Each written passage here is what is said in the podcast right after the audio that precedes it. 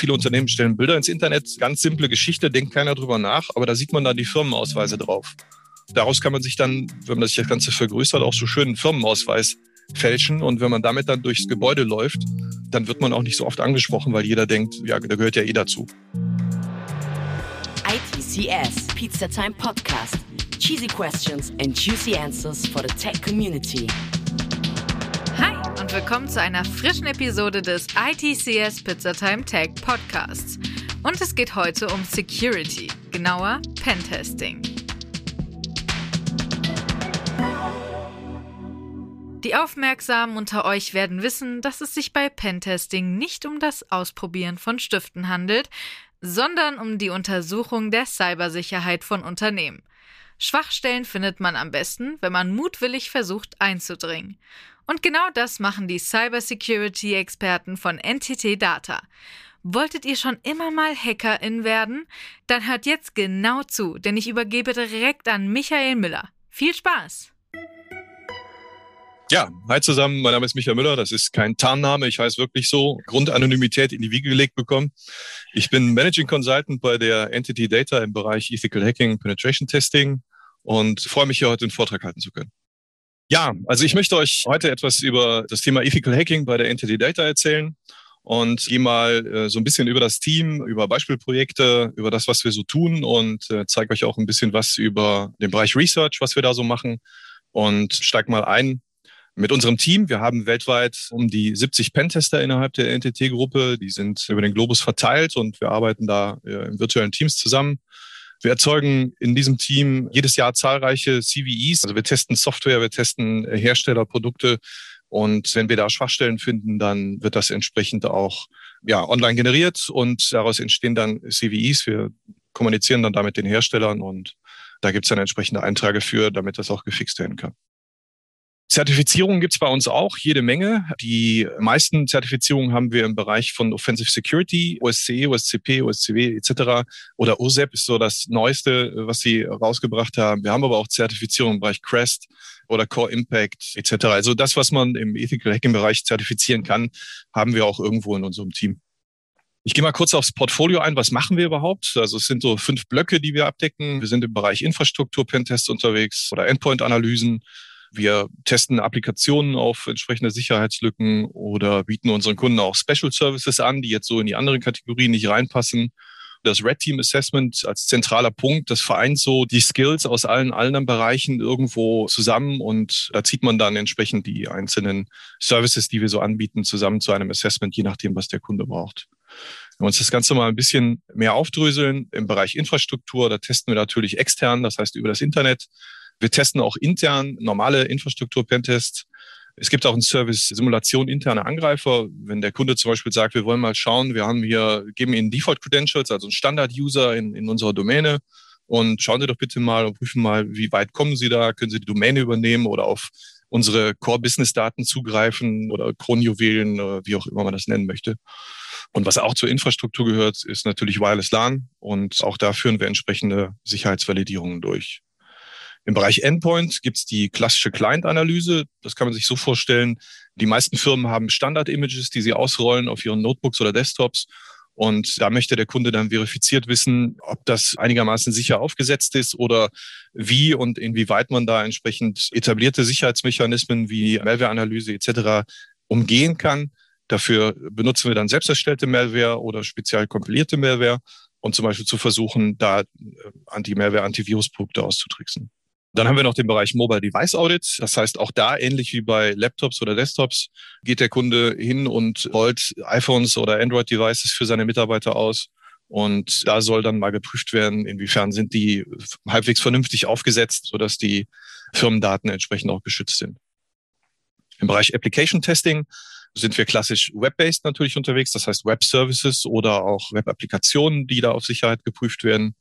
Dann haben wir mobile Apps, immer wichtigeres Thema, seit Jahren schon, wo die Kunden entsprechend eigene, selbstentwickelte Applikationen oder aber auch Applikationen von Drittherstellern auf Sicherheit überprüft wissen wollen, um zu gucken, können wir die sicher in unserer Umgebung betreiben oder ist da irgendwo grob geschludert worden.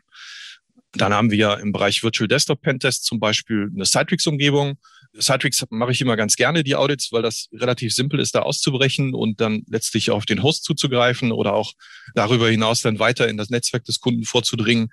Also da eine Lösung, die sehr, sehr weit verbreitet ist und sehr weit eingesetzt wird, die aber meistens dem Kunden dann die Augen öffnet, warum man das vielleicht ein bisschen besser einschränken sollte. Dann gibt es Rich Clients, das heißt, irgendwo haben wir eine Two-Tier- oder Three-Tier-Architektur und mit festen Clients, die, die ausgerollt werden und da hängen wir uns zwischen und gucken mal, können wir irgendwo in die Kommunikation eingreifen und da vielleicht zum Beispiel direkt auf eine Backend-Database draufspringen oder äh, gibt es irgendwo Hardcoded Credentials innerhalb des Rich Clients, wenn wir den dekompilieren und können da entsprechende Informationen rausziehen, die wir dann für weiterführende Angriffe nutzen können. Dann im Bereich Special Services haben wir Social Engineering Angriffe auf unterschiedlichster Couleur, sei es jetzt Physical Intrusion, das heißt, ich weiß nicht, wenn jemand den Film Sneakers, die Lautlosen kennt mit Robert Redford, absoluter Klassiker im, im Hacking-Bereich versuchen also physisch irgendwo beim Kunden einzudringen, einzubrechen, Schlösser zu knacken, äh, Sicherheitsmechanismen zu umgehen oder das Wachpersonal auszutricksen, uns doch reinzulassen oder uns im Strom des täglichen Rein und Raus von Mitarbeitern einfach mit durchzugehen oder Phishing-Kampagnen oder Wishing übers Telefon dann halt, all solche Sachen. Dann machen wir auch äh, Live-Hacking-Präsentationen für Kunden oder im Rahmen von Veranstaltungen und äh, führen auch für den Kunden entsprechende Awareness-Kampagnen durch. Zum Beispiel nach einem erfolgreichen Red Team Assessment bei einem Kunden, dass man da den Mitarbeitern zeigt, okay, was ist hier schiefgelaufen, was könnte man verbessern, worauf muss man achten. Ebenfalls in diesem Blog angesiedelt ist das Embedded Device Penetration Testing. Da gibt es zum Beispiel im Bereich Industriesteuerung oder irgendwelche Geräte, die unsere Kunden herstellen, wo sie sagen, okay, wir haben irgendwie Kommunikationsmöglichkeiten, deshalb wollen wir mal schauen, ist das Device irgendwie sicher oder ist es vom Design her schon unsicher? Kann man vielleicht über vorhandene Schnittstellen, sei es jetzt UART oder USB oder JTAG etc., auf das Device selbst zugreifen, die Firmware auslesen und manipulieren, solche Sachen. Das gleiche gilt auch für den Bereich IoT-Pentesting.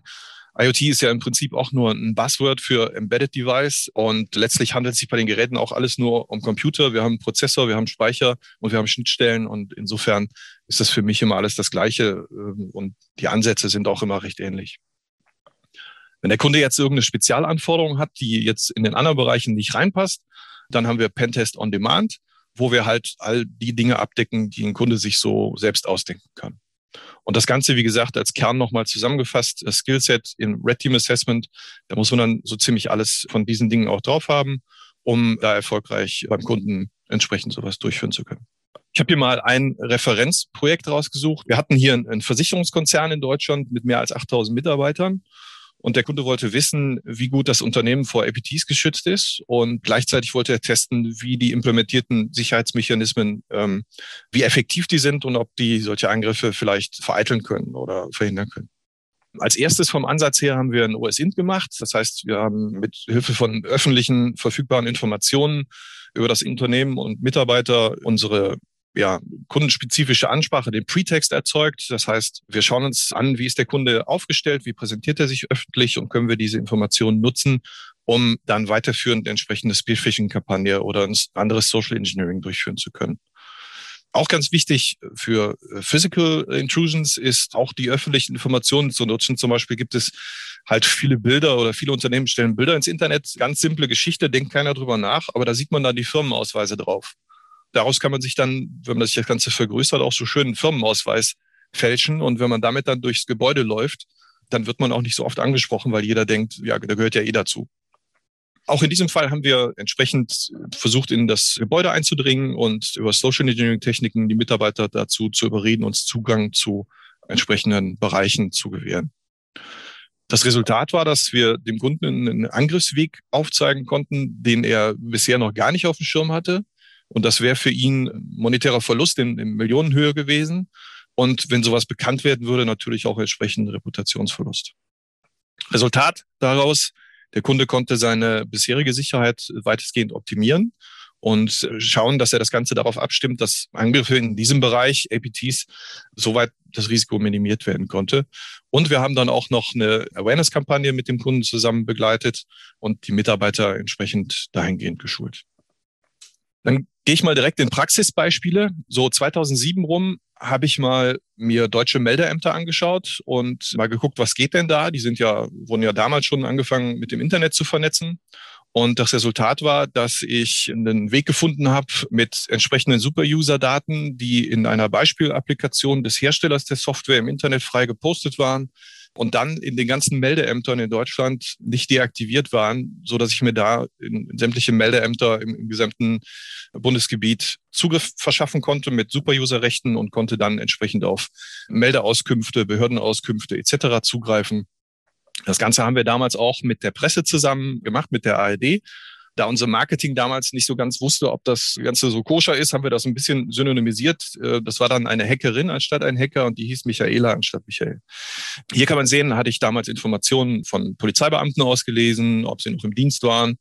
Dann habe ich mir die Personalausweisdaten des Bürgermeisters einer Stadt angeschaut und entsprechend dokumentiert, wann er zugezogen ist, etc., seine vorherigen Wohnorte und so weiter. Also das geht ganz schön tief, die Infos, die man da kriegt und ja, war eine lustige Geschichte. Dann hatte ich mal ein Audit bei einer Klinikkette. Da sollte eigentlich nur ein externer Pentest gemacht werden, um zu gucken, wie sind wir aufgestellt. Wir haben dann IP-Adressen des Kunden bekommen und sollten dann da mal schauen, was befindet sich dahinter. Und ein System war eine Webcam. Das war jetzt nicht irgendwie eine spezielle Security Cam oder so, sondern das war so ein Teil, was man auch im Baumarkt kriegt mit einem wetterfesten Gehäuse. Und da gab es ziemlich viele Exploits für. Da war auch eine total veraltete Software drauf, die Firmware. Insofern konnte ich dann Exploits ausnutzen und dann eine Shell auf der Cam kriegen, konnte dann die WLAN-Zugangsinformationen des Krankenhauses auslesen, weil das, äh, ja, die war jetzt nicht in einem abgeschotteten Bereich, sondern war direkt im Kernnetzwerk installiert und von da aus konnte ich dann in das Netzwerk springen und dann auf weitere Informationen zugreifen.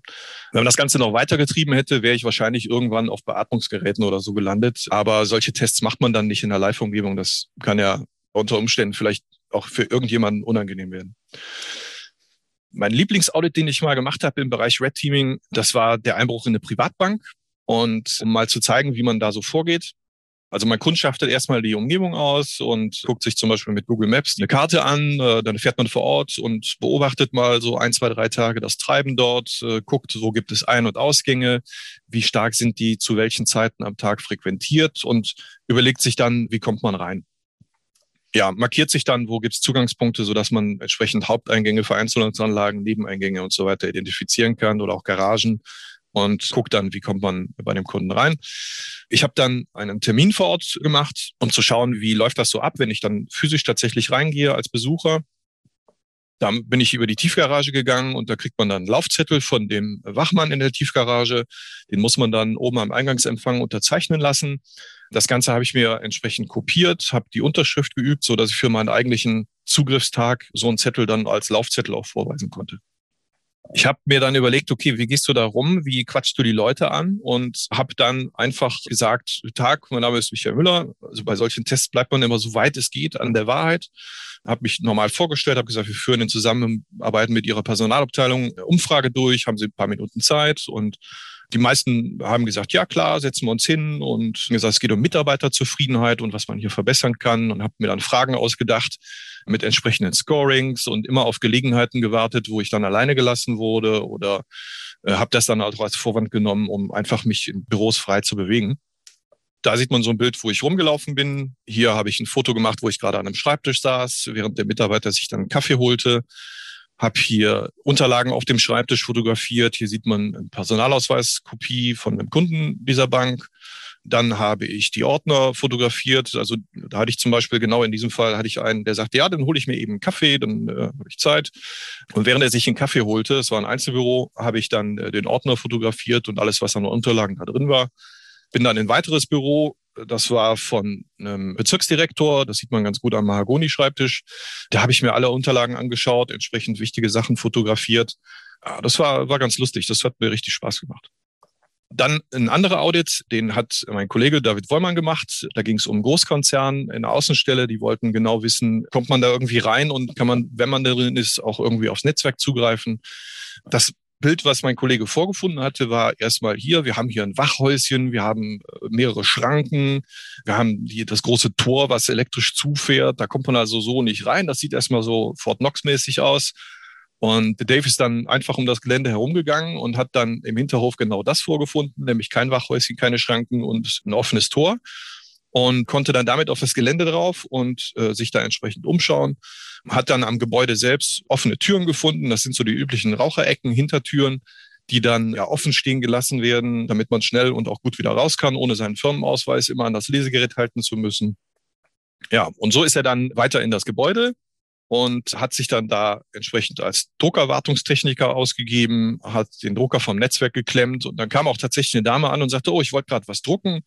Und dann sagte er, ja, dauert nur zehn Minuten, wir haben hier eine Fehlermeldung und das muss ich eben korrigieren. Ich sage ihm Bescheid und dann sagte, ja, alles klar, ging wieder in ihr Büro und er hatte dann da ausreichend Zeit, sich im Netzwerk zu bewegen, hat dann mit entsprechenden Tools angefangen, Hashes auszulesen, User-Hashes und konnte sich damit dann letztlich voll in der Domäne bewegen. Und ja, hier ging es nur um Proof of Concept, aber ich denke, nach weiteren 20 Minuten wäre Domain-Admin gewesen. Er hat sich dann ins Archiv des Gebäudes im Kellerraum begeben, wo die heiligsten Unterlagen dieses Unternehmens waren und ja, da hat ihn auch niemand angesprochen. Und selbst mit dieser Druckerwartungsmontur, die er da anhatte, konnte er dann entsprechend Daten aus sämtlichen Projekten abfotografieren als Beweis für den Kunden. Und das war auch ein sehr schöner Audit. Dann gehen wir in den Bereich Research und Vorträge, was wir da so in der Vergangenheit gemacht haben. Wir haben normalerweise äh, eine physische Messe, also mit physischer Präsenz, wo ich Vorträge halte und meine Kollegen auch. Das ist jetzt durch Covid ein bisschen zwei Jahre auf Eis gewesen. Wir versuchen das aber 2022 wieder zu etablieren. Und ich zeige mal kurz, was wir da so in dem Bereich gemacht haben. Hier ging es um die Umgehung physischer Zugangssperren, sowas, was wir auch beim Red Teaming benutzen.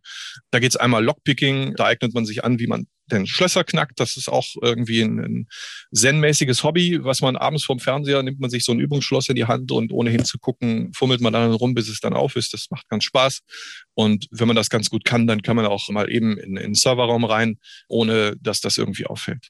Dann hatten wir ein RFID-Reader-Schloss, was ich entsprechend geknackt habe. Das war ganz witzig. Ich hatte in einer Cola-Dose äh, beziehungsweise in so einer Getränkeverpackung von einer amerikanischen Fastfood-Kette ähm, Raspberry Pi Mikro drin und da ein RFID-Reader beziehungsweise Cloner, Reader-Writer.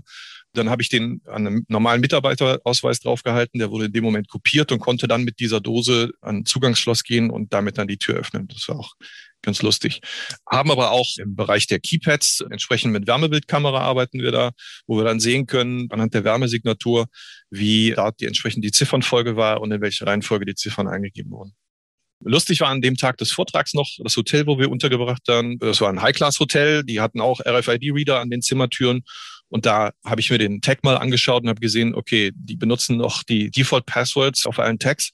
Und da hätte man sich im Prinzip dann auch Zugang zu allen Hotelzimmern verschaffen können. Aber das war so ein bisschen Beiwerk zu dem Vortrag. Dann habe ich mir den Bereich Biometrie mal ein bisschen angeschaut. Ich denke, den, den Herrn kennt man, Russell Crowe. Und ähm, die Ähnlichkeit ist total verblüffend, wie ich finde. Und während dieser Biometrie-Session habe ich dann geguckt, okay, wie reagieren Gesichtserkennungssoftware auf ja, nachgestellte Bilder? Und zu dem Zeitpunkt damals gab es von Microsoft Azure die Software IU Twins. Das heißt, da konnte man Bilder von zwei Personen hochladen und die KI hat dann entschieden, ob das eine und dieselbe Person ist.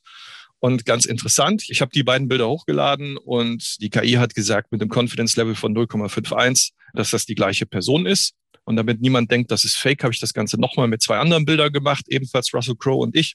Und auch da hatten wir wieder ein Confidence Level von über 0,5 und die KI hätte mich, wenn das jetzt ein Zugangssystem gewesen wäre, in die Bereiche gelassen, in die Russell Crowe auch Zugriff gehabt hätte, beziehungsweise umgekehrt. Er dürfte da rein, wo ich rein darf. Das nächste war Fingerabdrücke, was ich mir angeschaut habe. Da habe ich mit den unterschiedlichsten Materialien rumhantiert und rumgespielt und verschiedene Sachen probiert, die man auch an Filmsets benutzt, Latex und alles Mögliche.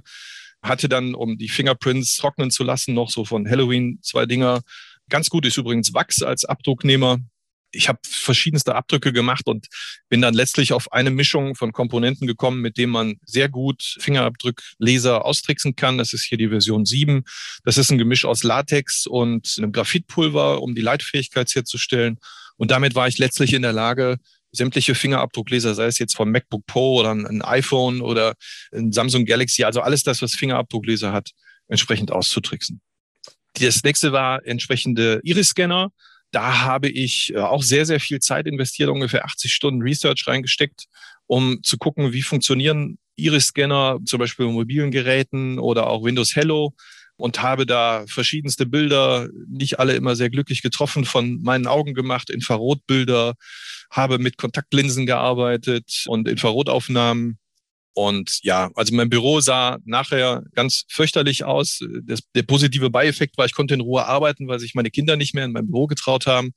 Aber das Spiel habe ich schon ganz schön weit getrieben und ja, man sieht überall in, in meinem ganzen Büro hingen Augenbilder von mir und ja, war ganz lustig. Das nächste, was ich gemacht habe, war, ich habe mir Apple Face ID angeschaut und dachte, das muss doch irgendwie auszutricksen sein, nachdem die damals bei der Vorstellung gesagt haben, boah, wir haben die besten Maskenbildner der Welt engagiert, um zu verhindern, dass da Angriffe mit Masken möglich waren. Und da habe ich gesagt, das guckst du dir mal an, das kann ja irgendwo nicht sein.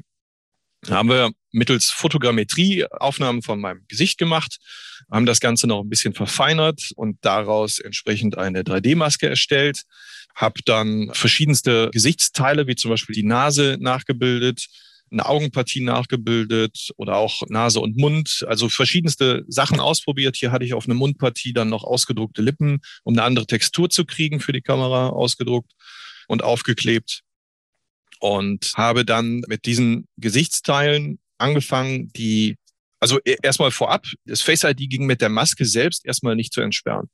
Aber Face ID ist ein AI-basiertes System. Das bedeutet, da ist irgendwo eine künstliche Intelligenz hinter und die ist auch adaptiv. Das heißt, sie lernt immer wieder. Wenn ich mir jetzt zum Beispiel beim Rasieren ins Gesicht schneide und mir ein Pflaster aufklebe, dann ist das ein veränderndes Merkmal. Aber vielleicht habt ihr das schon mal erlebt, wenn ihr das iPhone entsperrt oder versucht zu entsperren und ihr habt eine Brille auf oder Schnurrbart habt wachsen lassen und das iPhone will erst nicht, dann gibt man den PIN-Code ein. Das iPhone speichert dann als nächstes dieses Bild und sagt, okay, er hat den Code eingegeben. Dieses veränderte Bild nehme ich wahr als authentifizierter Benutzer. Und so bin ich hingegangen und habe mit diesen einzelnen Gesichtsprothesen, die ich da entworfen habe, habe die immer auf mein echtes Gesicht gelegt und immer wieder neu angelernt. Und irgendwann hatte ich das Ganze dann so weit, dass ich die AI komplett umtrainiert habe und letztlich dann doch mit meiner Maske ohne mein echtes Gesicht das iPhone entsperren konnte. Ja, das hat nicht sehr lange gedauert. Das lief über Twitter dann so ein paar Tweets oder so. Wir haben aber keinen Presseartikel rausgebracht, aber innerhalb von einem halben Monat oder so hatte Apple ein Update rausgebracht und äh, seitdem ging es dann nicht mehr. Also da haben sie dann recht schnell nachbessern können. So, Ihr Lieben, das war's. Ich bin schon am Ende meines Vortrags. Ich hoffe, es hat euch Spaß gemacht und ihr konntet ein bisschen Eindruck gewinnen, was wir bei der Entity Data im Bereich Ethical Hacking denn so machen. Ich wünsche euch noch viel Spaß auf der Veranstaltung und dann würde ich sagen, sehen wir uns gleich am Messestand. Bis dann, ciao. Ja, ich gehe jetzt erstmal ein paar Drucker reparieren und euch wünsche ich einen frohen zweiten Advent. Wir hören uns dann nächste Woche wieder, da bin ich mir sicher. Cybersicher quasi. Also bis dann. ITCS, Pizza Time Podcast.